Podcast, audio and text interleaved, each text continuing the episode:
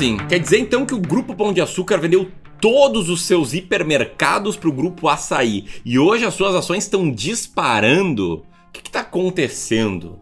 O que, que tende a acontecer daqui para frente? Investir em Pão de Açúcar é um bom negócio? Eu sou acionista dele? Como é que eu tomo boas decisões de investimentos frente ao mercado assim, que volta e meia tem uma notícia que muda bastante os preços? Bom, sobre tudo isso que eu falo no vídeo de hoje, então presta muita atenção. E nos comentários, coloca aqui se você é acionista do Pão de Açúcar, sim ou não.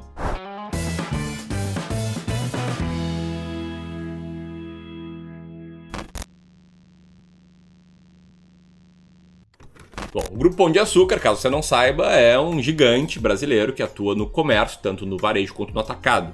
Já o Grupo Açaí é um gigante atacadista. Quem estava ligado no mercado no início desse ano vai lembrar da cisão que aconteceu entre essas duas empresas e daquela situação em que as cotações foram ajustadas, Grupo Pão de Açúcar bem para baixo, Grupo Açaí bastante para cima. Bom, mas a notícia de hoje não é sobre a cisão, e sim sobre uma novidade entre essa relação de Grupo Pão de Açúcar e Açaí. Especificamente falando, nessa quinta-feira, o Grupo Pão de Açúcar fechou um acordo com o Grupo Açaí de venda de 71 lojas do hipermercado Extra, né? Venda por parte do Grupo Pão de Açúcar, compra por parte do Grupo Açaí. O valor dessa transação pode chegar a 5,2 bilhões de reais, sendo que 4 bilhões devem ser parcelados pelo Açaí até janeiro de 2024, então entre dezembro de 2021 até janeiro de 2024, e 1,2 bilhão serão pagos pelo GPA por um fundo imobiliário com a garantia do açaí.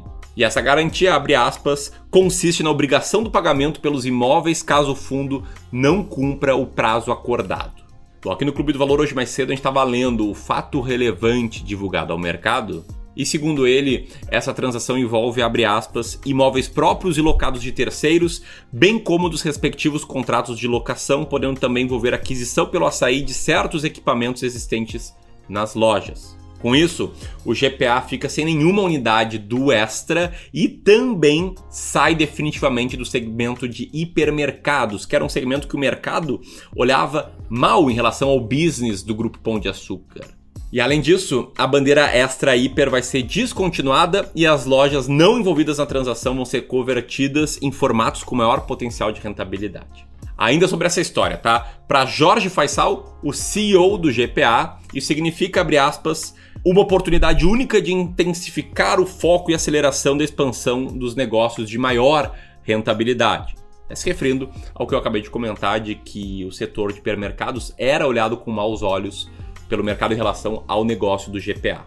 Já o CEO do Açaí, o Belmiro Gomes, disse, abre aspas, que é uma importante aceleração da expansão combinada ao fortalecimento dos resultados através da conversão de lojas em pontos comerciais excepcionais. Ou seja, todo mundo está falando que é bom para o seu lado essa transação, que foi uma relação ganha-ganha. Mas o que, que o mercado achou disso?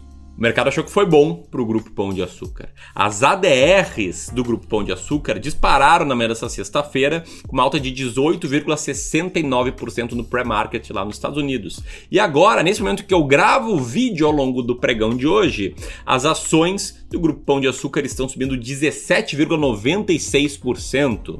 E por que uma alta tão grande? Lembra que agora há pouco eu falei que essa negociação pode chegar a 5,2 bilhões de reais? Vamos comparar o valor dessa transação com o valor de mercado, com o preço do grupo Pão de Açúcar. Vamos pegar aqui uma fonte pública, o Invest Site, vamos olhar aqui o market cap em relação ao preço de fechamento de ontem. O market cap, o valor de mercado dessa empresa, é de 7,45 bilhões de reais. Ou seja, se a transação pode chegar a 5,2 bilhões e o market cap é 7,45, a gente está falando que isso aqui representa até 70% do valor de mercado da empresa. Lembrando que analistas de mercado, mercado como todo, olhava com maus olhos para o segmento de hipermercados, que o Grupo Pão de Açúcar está vendendo por quase 70% do seu valor, do valor da empresa como um todo, no caso. Né? Por isso, essa alta inicial. Enquanto as ações do açaí, nesse momento em que eu gravo, estão caindo mais ou menos 6%. Ou seja, o mercado está discordando um pouco do CEO, que falou que é muito bom tal. Por hora não está comprando muito esse discurso. Lembrando sempre né, que o mercado, no curto prazo, ele é uma urna de sentimentos, ele mexe muito o sentimento das pessoas, no longo que ele é, sim, uma balança. Bom, se você está gostando desse vídeo até aqui, senta o dedo no like para nos ajudar a fazer com que essas informações cheguem a mais e mais pessoas, a mais e mais acionistas do Grupo Pão de Açúcar e ajude mais pessoas a tomarem boas decisões, que é um assunto que ainda nem comecei a falar aqui. E é o que eu quero falar agora, porque eu sei que tem dois grupos de pessoas. Aquele grupo que pensa: Meu Deus, que maravilha, coisa boa, era acionista. Mas e agora, hein, Ramiro? Devo vender ou mantenho?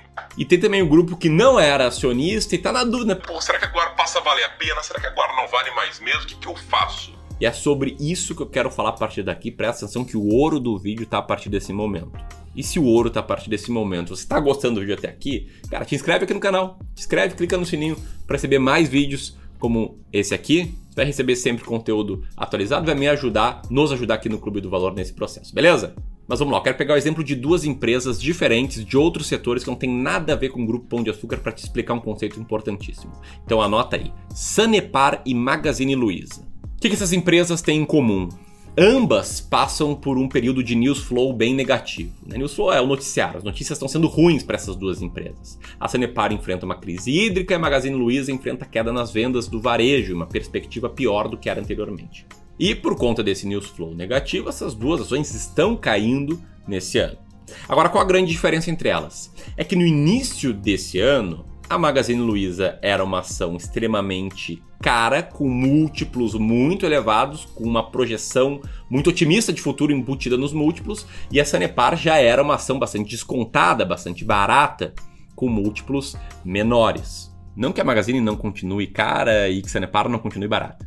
Mas por que eu estou falando isso? Para te apresentar esse conceito aqui de regressão à médica. Eu vou explicar com minúcias a partir de terça-feira no evento Plano Prático. Vai ser um evento online gratuito que você pode escrever apertando aqui no link que vai estar nos comentários.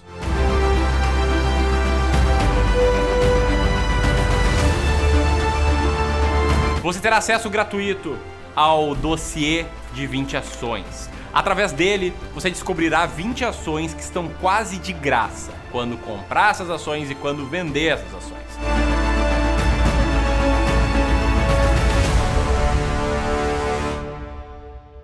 E que qual é a lógica, tá? A lógica é que os seres humanos, que são os investidores, eles tendem a sempre pegar uma empresa que está num bom período de crescimento de resultados e extrapolar para um futuro distante esse crescimento. Ou seja, eles muitas vezes exageram, pegam o que está facilmente disponível na cabeça, que são os resultados recentes, e extrapolam lá para frente.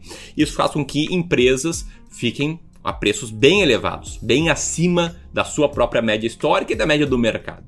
E o mesmo acontece no lado negativo, quando a empresa vem passando por notícias ruins uma atrás das outras, os resultados não são bons, o mercado muitas vezes extrapola e acredita que essa empresa vai continuar destruindo o valor, tendo resultados ruins por um período muito distante, e aí essa empresa fica descontada, ela fica mais barata.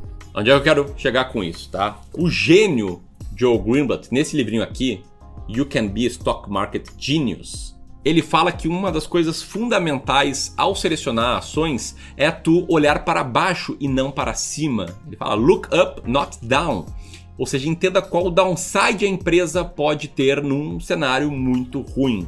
Isso, é claro, ele advoga né, a favor da compra do investimento em ações mais descontadas. E eu peguei o exemplo de Magazine Luiza e Sanepar, por quê? Porque as duas empresas estão com notícias horríveis recentes, os resultados estão decepcionando, só que uma estava cara e a outra estava barata. Magazine Luiza está caindo quase 43% do início do ano até agora, enquanto Sanepar, sim, não está tendo bons resultados, mas está caindo 18%, uma queda bem menor. Por quê? Porque tinha menos espaço para baixo.